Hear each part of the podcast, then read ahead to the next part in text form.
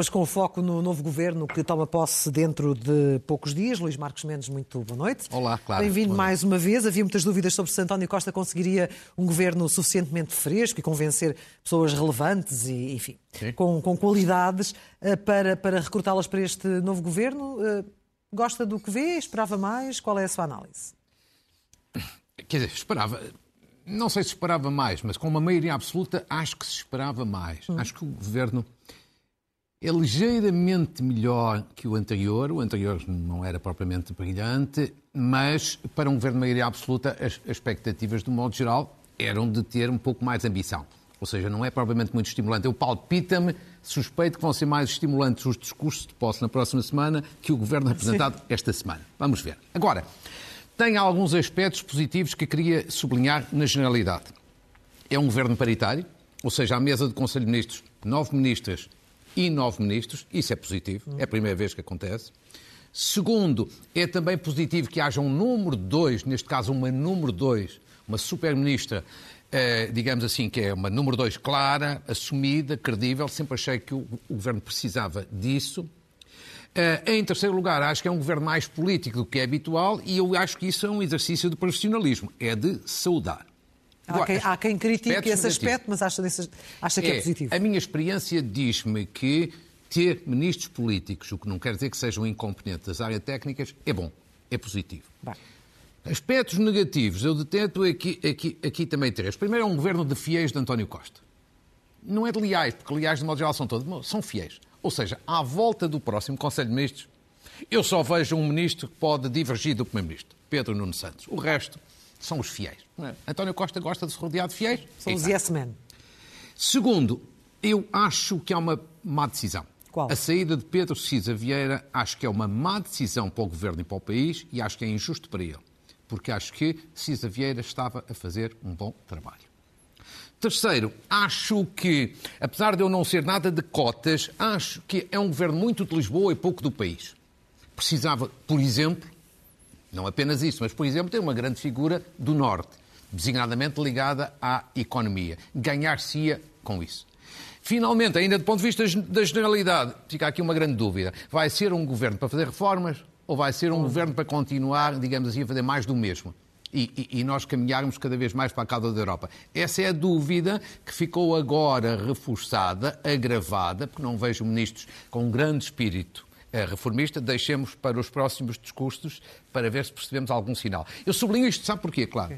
É que ainda recentemente, eu já tinha falado disso aqui, a Europa, o Eurostat veio confirmar que mais dois países, a Hungria e a Polónia, ultrapassaram Portugal em termos de PIB, Sim. em termos de crescimento. E, portanto, nós estamos a perder. Nós estamos a perder. Temos então vamos, fazer uma análise eh, aos vários ministros nas suas várias pastas, começando, por assim dizer, pelos Sim. que são os mais poderosos. Muito bem.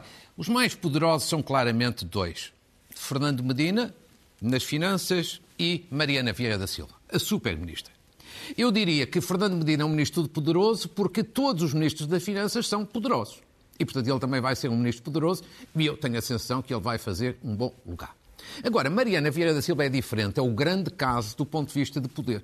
Poucas vezes na vida um governo teve uma, um ministro ou uma ministra com tanto poder como Mariana Vieira da Silva, porque ela é simultaneamente, número dois, trata do processo legislativo, tem a seu cargo a função pública e os fundos estruturais, designadamente o PRR. Portanto, é uma super, super ministra, é super poderosa, ela é competente, agora tem uma oportunidade, de facto, de o demonstrar. Ok, ou seja, eu acho que com este sinal se percebe quem é que o Primeiro-Ministro, se pudesse, gostava de escolher para lhe suceder um dia que ele deixasse a liderança do PS e do pois, Pois, mas não é, não é ele que escolhe. Não é? O problema é que não é ele que escolhe, são os militantes e que normalmente até escolhem ao contrário do que pensam aqueles que estão de sair. Tem algumas dúvidas em relação à capacidade dela? Não, de... não, não. Acho que ela é muito competente. Acho que ela é muito competente. Para uma, para uma responsabilidade com esta dimensão? Agora, é uma responsabilidade grande, mas estas, estas matérias, nestes momentos, há riscos, mas também há oportunidades. Quem tem capacidade prova normalmente nestes momentos essenciais. Bom, depois de, daquilo que considerou os ministros mais poderosos, quero falar daqueles que considera as grandes surpresas. Três, três grandes surpresas. Elvira Fortunato, na Ciência e Ensino Superior, Pedro Adão e Silva e Helena Carreiras. Helena Carreiras é a menos conhecida, diretora do Instituto de Defesa Nacional, vai para a Ministra da Defesa, a primeira vez que Portugal tem uma mulher Ministra da Defesa, é na sua área uma pessoa competente e, portanto, eu acho que tem condições para ser uma agradável surpresa. E está na expectativa de ver como é que as FIS militares a vão receber? Acho que só podem receber bem. Porquê é que haviam de receber mal? Por não tem sido uma das questões que têm sido levantadas. Não. Precisamente por ser a primeira vez que há uma não. mulher a liderar a defesa, nomeadamente num momento particular como aquele que atravessamos. Não, não vejo, não vejo mal nenhum em ser uma mulher. Para mim o importante é ser competente. Enquanto diretora do Instituto de Defesa Nacional, toda a gente diz que ela é uma pessoa competente. Era o que faltava que agora levantasse questões por ser uma mulher. E grandes surpresas que mais? Pedro Adão e Silva é uma outra surpresa. Ninguém imaginava, até porque ele era o coordenador ou comissário das comemorações do 25 de Abril. Devo dizer que é uma boa escolha do ponto de vista da qualidade, da qualidade intelectual e da qualidade política. Mas tem aqui um senão. Se fosse há três anos, eu elogiaria, ponto final. Hoje tem que acrescentar um, um senão, que é o momento em que ele é escolhido. Ou seja, eu não acho um bom princípio.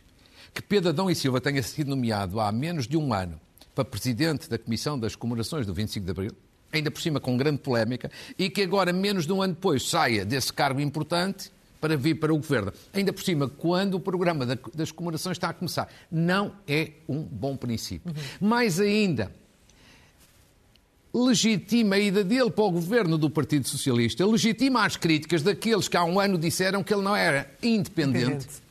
para umas comemorações que exigiam independência. Ou seja, acho que o Primeiro-Ministro não o devia ter convidado e acho que ele não devia ter aceitado.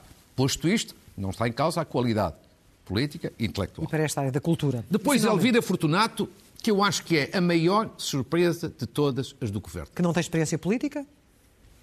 Não sei, mas acho que é uma excelente ministra. Eu acho que é uma grande escolha, acho que é uma grande surpresa é uma grande cientista, uma grande investigadora com enorme prestígio em Portugal e no estrangeiro, ainda por cima acho com forte personalidade, tem todas as condições para ser uma excelente ministra. Eu estou convencido que vai ser. Vamos ver. E mais? O que é que temos Depois a seguir? temos as promoções que eu diria assim que eram esperadas, esperadas. expectáveis. Ou seja, João Costa era secretário de Estado no, na Educação, como sai, é o ministro, e ele é considerado por toda a comunidade educativa uma pessoa competente, é o que eu ouço dizer, acho que é óbvia a promoção de secretário de Estado da Ministra. Ana Catarina Mendes, a mesma coisa, dentro daquela lógica que disse do início, de um, um governo com pessoas fiéis ao Primeiro-Ministro, Ana Catarina Mendes viu premiada essa fidelidade. Fidelidade no partido, no grupo parlamentar, sobe a ministra. É normal esta promoção. José Luís Carneiro, a mesma coisa, digamos assim. É uma pessoa da confiança total de António Costa e sobe a ministro da Administração Interna e eu acho que ele vai fazer um bom lugar porque é uma pessoa serena, é uma pessoa sensata. Tal como de resto Ana Catarina Mendes, acho que vai estar à vontade na área dos assuntos parlamentares. E depois aqui que eu acho que é a maior promoção, que é Duarte Cordeiro. Sim. Que é talvez até o mais jovem de todos, acho que é a promoção mais relevante e justa. É relevante e justa. Porque veja bem, ele é um político competente. Ele tem sido o braço esquerdo de António Costa sendo que o braço direito tem sido Mariana Vieira da Silva. Uhum. Ele teve uma grande responsabilidade pela positiva no resultado de maioria absoluta que o PS teve na É considerado o arquiteto dessa maioria absoluta. Sim, é? portanto, tem um grande mérito. E, portanto, é promovido a ministro e fica com um grande ministério. Uhum. Com outra particularidade, como ele tem uma grande ambição que é um dia ser candidato a Presidente da Câmara de Lisboa, este Ministério também ajuda a criar condições para ele cultivar essa imagem. Portanto... Fala, fala dessa. Eh, há quem Sim. encaixe já naquela, naquela lógica da sucessão eh, de António Costa e não, e não tanto eu... da Câmara Municipal de Lisboa. Acho é, a ambição eu... dele é primeiro a Câmara e só depois o resto, eu só depois acho, o país? Eu não estou a dizer que ele não pudesse dar um, um bom líder do PS no futuro, mas eu acho que ele é um grande apoiante de Pedro Nuno Santos, é uma espécie de número dois de Pedro Nuno Santos, e, portanto, eu julgo que é, essa vai ser a opção dele no a futuro. opção dele. É. Vamos então avançar para outra, outra, é. outra área. Outro Maiores riscos, na sua opinião? Eu acho que há três grandes riscos que são as áreas da economia, da justiça e da agricultura. Comecemos pela agricultura, mantém-se a ministra Maria do Céu Antunes. Eu acho que ela tem sido, ao longo destes últimos anos, uma inexistência e, portanto, mantê-la é um erro. A sensação que se tem é que o Primeiro-Ministro não encontrou ninguém para substituir ou ninguém aceitou e, portanto, mantém-se. Acho que é um erro. Depois, Catarina Sarmento e Castro, a escolha para Ministra da Justiça. É uma académica e com prestígio. Esteve no Tribunal Constitucional, muito bem, Agora, eu acho que não tem o perfil adequado para Ministro da Justiça. Como assim? Porquê? Um Ministro da Justiça na atual fase da vida do Ministério da Justiça, precisa ser uma pessoa com maior capacidade executiva, coisa que ela manifestamente não tem. Até pode ser que venha a aprovar, mas não tem esse perfil. Por exemplo, Alexandra Leitão, que sai do governo, que era ministra da Reforma Administrativa e tinha estado também na Educação, eu acho que tinha mais perfil executivo é para com um pena, cargo como É com pena que a ver sair, acha que ela merecia continuar? Acho que é uma pessoa corajosa e competente e eu mesmo discordando de muitas das ideias, eu aprecio sempre pessoas que têm convicções e que têm coragem. Uhum. E depois António Costa Silva se não me engano no nome, porque há muita gente que diz António Costa e Silva. Não, parece que é António Costa Silva. Silva, sim. Muito bem. Eu devo dizer o seguinte: acho que esta é uma escolha com muito risco. Em primeiro lugar, vamos à parte do elogio. António Costa Silva é a pessoa que qualquer líder, qualquer decidor adorava ter como conselheiro. Porque é uma pessoa culta, muito culta. É uma pessoa muito inteligente, muito bem preparado, com mundo, com pensamento. Isto é tudo muito positivo. Portanto, um agora, conselheiro, mas não um ministro. Agora, o que eu acho é que há aqui um grande risco. Que é? é dele ser uma espécie de mais de teórico da economia, de filósofo da economia, e menos um ministro prático, pragmático e eficaz que a economia precisa. Hum. É por isso que eu acho que Cisa Vieira estava nesse plano a fazer um bom lugar. Com mais duas contradições. É que Costa Silva é especialista em energia, toda a gente sabe, mas não vai ficar com a tutela da área de energia, que está noutro Ministério. É uma espécie de pai do PRR, mas o PRR está com, com a Mariana Vieira da Silva. Portanto, são aqui uma, um conjunto de contradições. Há pouca coerência. Acho que estes são os riscos. Mas pode ser que hoje amanhã eu me engano. Há aqui várias mudanças, mas também há continuidade. Agora, há, há quatro que se mantêm e que eu acho que se mantêm que é óbvia a sua manutenção, embora por razões distintas. Ana Mendes Godinho, porque é uma ministra predileta do Primeiro-Ministro, é, é, é, sabido isso. É, ela não começou muito bem é, as suas funções no governo anterior, mas depois adaptou-se e tem saído bem. Marta Temido, a ministra da Saúde, ganhou, há muita gente que não gosta, ganhou um grande estatuto durante a pandemia. Há pessoas que têm muita dificuldade em perceber, ganhou um grande estatuto, era quase, era quase incontornável. Ana Abrunhosa, Ministra da Coesão, e eu acho que ela saiu bem no governo anterior e, portanto, agora foi premiada e até tem mais poder, porque passou a ter tutela, das, tutela entre aspas, das autarquias e descentralização, portanto, viu o seu, a, a sua função reforçada. E, finalmente, Pedro Nuno Santos, que eu acho que é aquele ministro incontornável, porque é, aos dias de hoje, o mais provável sucessor no futuro de António Costa é o que tem mais peso dentro do partido para de hoje amanhã suceder a António Costa. Portanto, tem um grande estatuto partidário, portanto, era impossível não se manter no governo e agora tem alguns anos, dois, três ou quatro, logo veremos quantos, para criar uma imagem de Estado. E o que é que falta? Mais uma. E falta João Gomes Cravinho, novo ministro dos Negócios Estrangeiros, que eu acho que é uma espécie de meio-ministro. Ele é meio-ministro, porque ele só tem meio, meio ministério. Ou seja, eu acho que João Cravinho é um ministro que está diminuído à partida fragilizada e enfraquecida à partida. Por estas três razões. Primeiro, veio a saber-se por dois jornais, pelo Jornal Sol e pelo Jornal Público, que ele sai de Ministro da Defesa porque o Presidente da República exigiu a saída dele. Uhum. Segundo, o Primeiro-Ministro convida-o para o Ministério dos Negócios Estrangeiros, mas tinha-lhe a área mais importante dos negócios estrangeiros, que são os assuntos europeus. Portanto, é meio-ministro. Terceiro, qualquer ministro que se prezasse, por exemplo, Augusto Santos Silva, se fosse reconduzido, nunca na vida aceitaria perder metade do Ministério. O que significa que João Cravinho não tem em causa a sua competência, mas eu acho que ele nunca mais é levado a sério. Nem pelo Presidente da República, nem pelo Primeiro-Ministro, nem pelo próprio Ministério. Portanto, é meio-ministro. É, na sua opinião, meio-ministro. É. Uh, para, para, fecharmos este, este primeiro ponto, uh, há pouco foram, foi conhecida a lista de secretários de Estado. Sim. Algum que queira destacar em particular? Não, acho que não tem. Quer dizer, acho, que, acho que tem a mesma lógica dos ministros. É, é uma lógica de ser, de alguma forma, eh, fiéis do Primeiro-Ministro.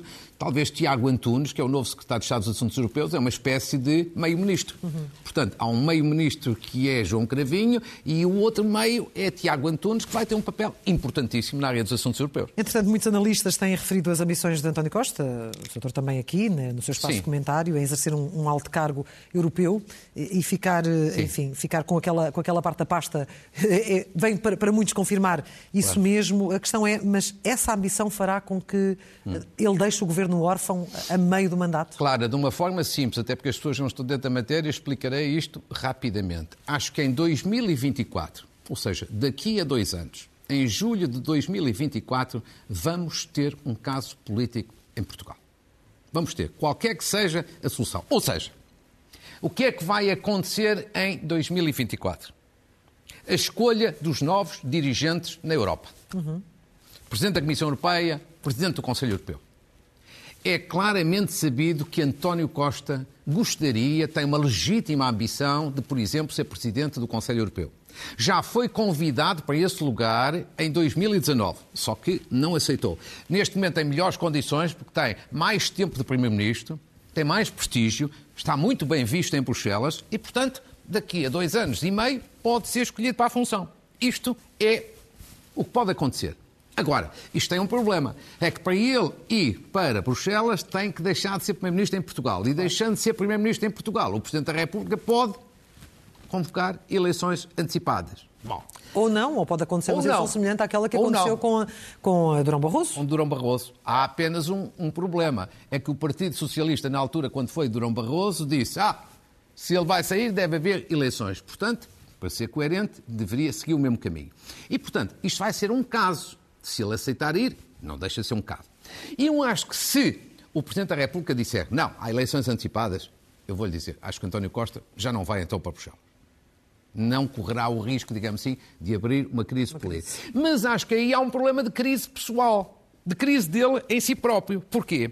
Porque eu acho que ele vai ficar então no governo a contragosto. Exatamente. Contrariado, é a expressão certa. Desiludido, frustrado. Porquê? O que é humano, atenção, é humano, porque ele gosta dos assuntos europeus. Tem esta legítima ambição é bem preparado e conhecedor destas matérias, é muito prestigiado lá fora e, portanto, o que é que não o ajuda? O calendário. O calendário interno. E é aqui que entra, deixe-me só concluir, o secretário-chefe dos Assuntos Europeus. Há muita polémica. Porque é que os assuntos europeus passaram dos nossos estrangeiros para o Primeiro-Ministro? Primeiro há seguramente muitas razões. Mas há uma também é que António Costa dá-lhe jeito de ter os assuntos europeus debaixo do seu controle, com secretário já da sua confiança pessoal, para, de alguma forma, para além das outras matérias, evidentemente, também poder tratar em Bruxelas e junto da Europa dos contactos e conversações que de hoje a amanhã ajudem António Costa a ser convidado para um cargo europeu. Ou seja, Durão Barroso, quando foi para Presidente da Comissão Europeia, teve uma pessoa no seu gabinete chamado Mário David, que fez em segredo esses contactos todos para que o convite existisse, porque isto não acontece assim. Sim, não cai do céu. Não cai do céu. E, portanto, Tiago Antunes, para além da competência que tem, não tem sem causa, também vai fazer um bocadinho o papel de Mário David de António Costa. Muito bem. Nós já iremos falar também dos fundos europeus, eh, Sim. já que estamos a falar disso, mas antes disso ainda a política interna com o Rui Rio e com o resultado das eleições, da, da segunda volta, por assim dizer, forçadas da, da, da imigração. Quer dizer, Rui Rio correu-lhe tudo mal. Sim, nesta fase final. Correu-lhe tudo mal. Pior ainda. Quer dizer, Rui Rio, em janeiro, tinha tido uma pesada derrota. E esse despedido da liderança do PSD com uma pesada derrota. Agora, com o resultado na imigração, em que o PSD teve zero no ciclo da Europa, zero de deputados, o Rui Rio sai da liderança do PSD já não é com pesada derrota, com uma humilhação. E porquê é que foi uma humilhação? É só culpa dele. Aqui, é, infelizmente, só é culpa dele, porque assim, o PSD tinha, em 30 de janeiro, tinha um deputado pela Europa e o Partido Socialista outro deputado foi Rui Rio e o PSD que mais fizeram questão de levantar aqueles problemas do voto da imigração e que deram aso à repetição das eleições. Não foi quem pediu, mas deu aso à repetição das eleições. Rui Rio andou a lutar até para ter dois deputados, mas pelo menos para manter um deputado. De repente tinha um, nem passa para dois, e baixa para zero. Portanto, isto é uma humilhação completa. Não é caso para dizer que não havia necessidade de tanto erro e tanta precipitação. E no meio de tudo isto, há uma coisa que que eu acho que ninguém de bom senso consegue perceber, quer dizer, com todas estas derrotas não se percebe porque é que o Rui Rio continua agarrado ao lugar e só quer sair lá para o verão. O PSD, com tudo isto, com estes atrasos, só vai ter verdadeiramente um líder Sim. a sério na parte final do ano. Do Ou ano. seja, dois terços do ano não tem uma liderança, digamos assim, em pleno entre aspas. Vai estar muito, muito mais invisível. Ora bem, falemos então eh, dos fundos europeus, porque tem-se falado muito do PRR, Sim. mas também é preciso não esquecer é. que a economia tem sido muito suportada, por exemplo, com, com o Portugal 2020 e saber onde é que esse é. dinheiro tem sido aplicado. Exatamente. Você recorda-se que há três semanas apresentei aqui uns quadros que muita gente ficou muito surpreendida, impressionada, saber como é que estava o PRR, a bazuca. E agora eu acho que é bom com os quadros que vamos ver, porque aqui as imagens são melhor que as palavras, ver. E os fundos tradicionais, que é o chamado Portugal 2020, mas são os fundos, são milhões, milhões. Milhares de milhões. Milhares de milhões que estão em, em, em, utilização, têm que ser todos utilizados até ao final de 23, do próximo ano. Depois vamos ver. Primeiro quadro. Qual é o valor aprovado até ao momento? 30,5 mil milhões de euros. Vejamos a distribuição em grandes valores. Para as empresas, até ao momento, foi 22%. 77,7% chama-lhe assim para o Estado em geral. O que é o Estado em geral? É o Estado Central, autarquias locais, regiões autónomas e universidades.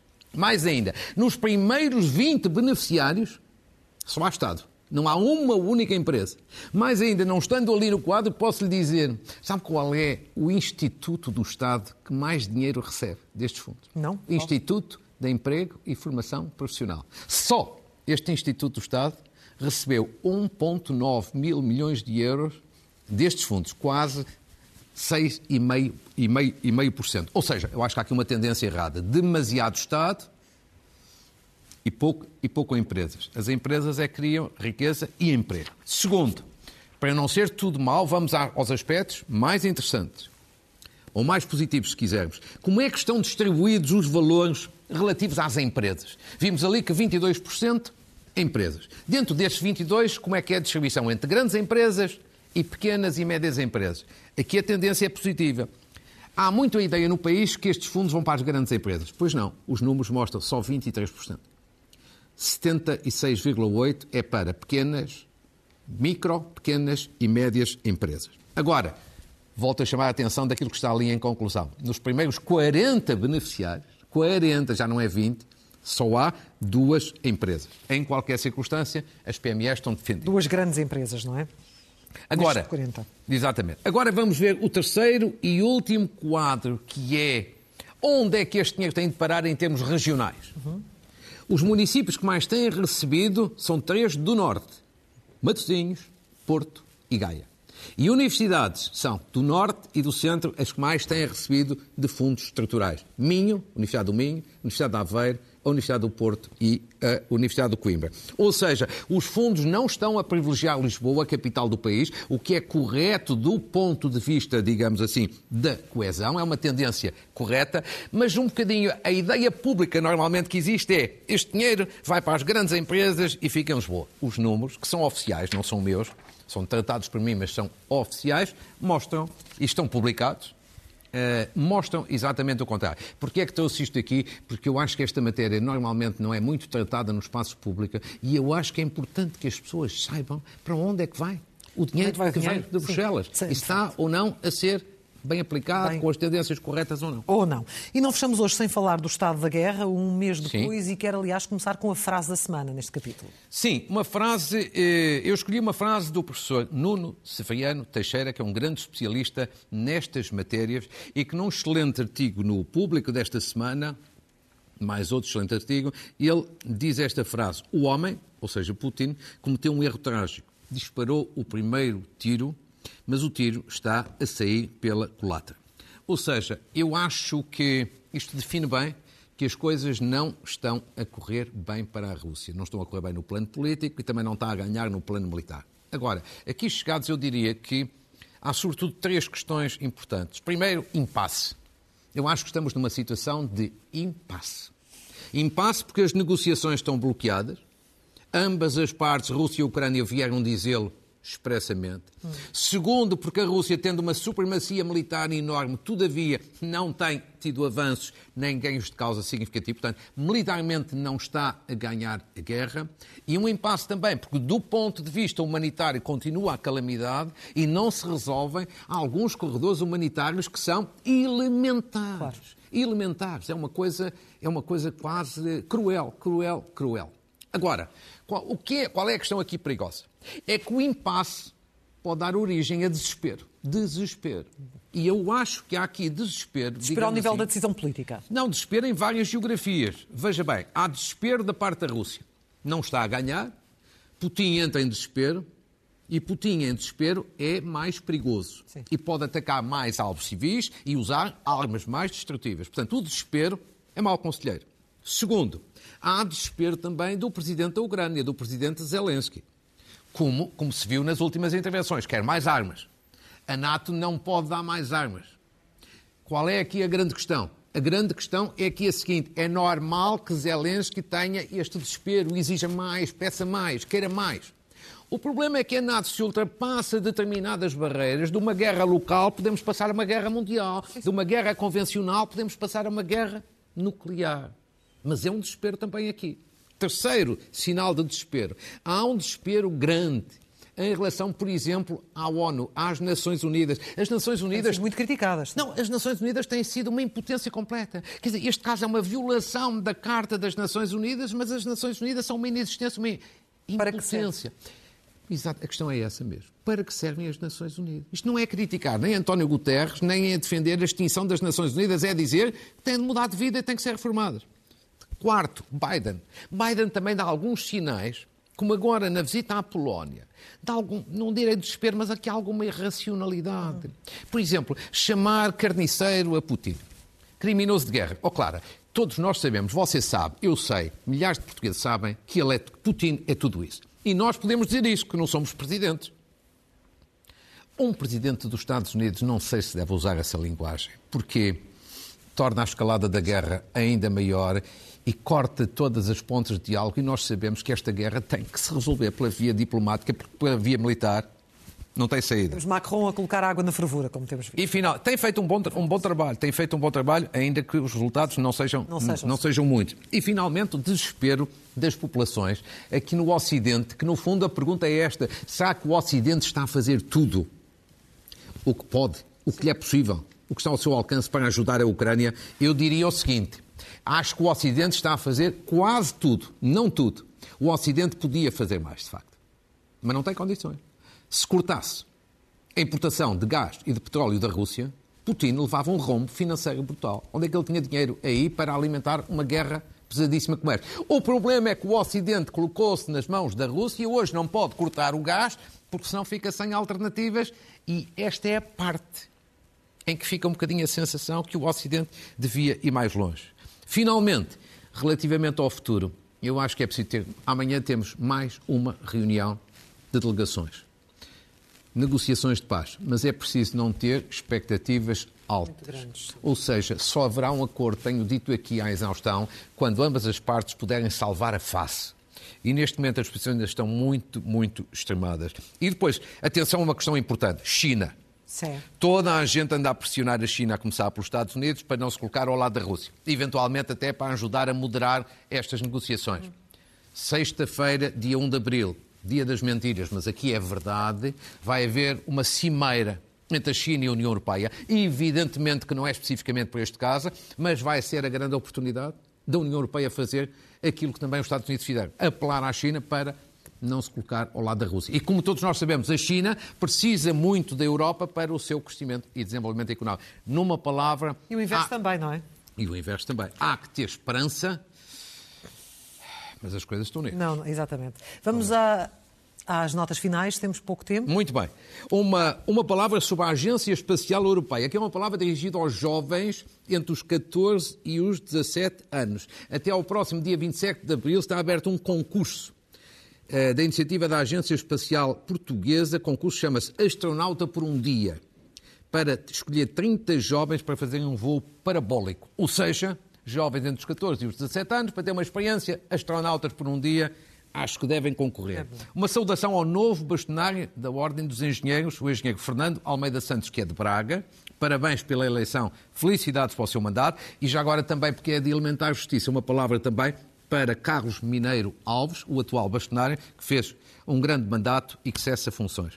Uma palavra também de saudação ao embaixador Nuno Brito, que cessa esta, esta semana mais de seis anos de funções à frente da Embaixada Portuguesa na União Europeia e que fez um grande, grande mandato, é um grande embaixador. E também uma palavra de saudação o embaixador Pedro Lurti, que é outro grande profissional, que o vai substituir. Uma palavra, você deu notícia de vários concertos vários, solidários sim, em prol sim, da Ucrânia. Sim. Também vai haver um, que eh, na próximo dia 1, na aula magna, é da iniciativa da, da Universidade de Lisboa, com Lohan Felipe, A Verdade das Canções, que é para contrapor ao Dia das Mentiras. Eu acho que vai ser um ótimo concerto do ponto de vista de espetáculo e a causa é a favor da Ucrânia. Portanto, eu acho que aqueles que puderem ir. Bom, e a, a concluir uma palavra de solidariedade aos açorianos em geral e aos açorianos da Ilha de São Jorge em particular. Sim. Não sei se conhece a Ilha Sim, de São conheço, Jorge. conheço muito É bem. muito bonita, lindíssima a Ilha de São Jorge. Aquelas pessoas são fantásticas, estão neste momento num, num clima de grande mãos, ansiedade, coração nas mãos. Aqui uma palavra da nossa solidariedade amiga. É verdade. Aqui fica, Claro. então, muito obrigado, Foi um Luís gosto. Marcos Mendes. Voltamos a encontrar-nos aqui no Jornal da Noite no próximo domingo. Até Muito lá, bem. como sempre.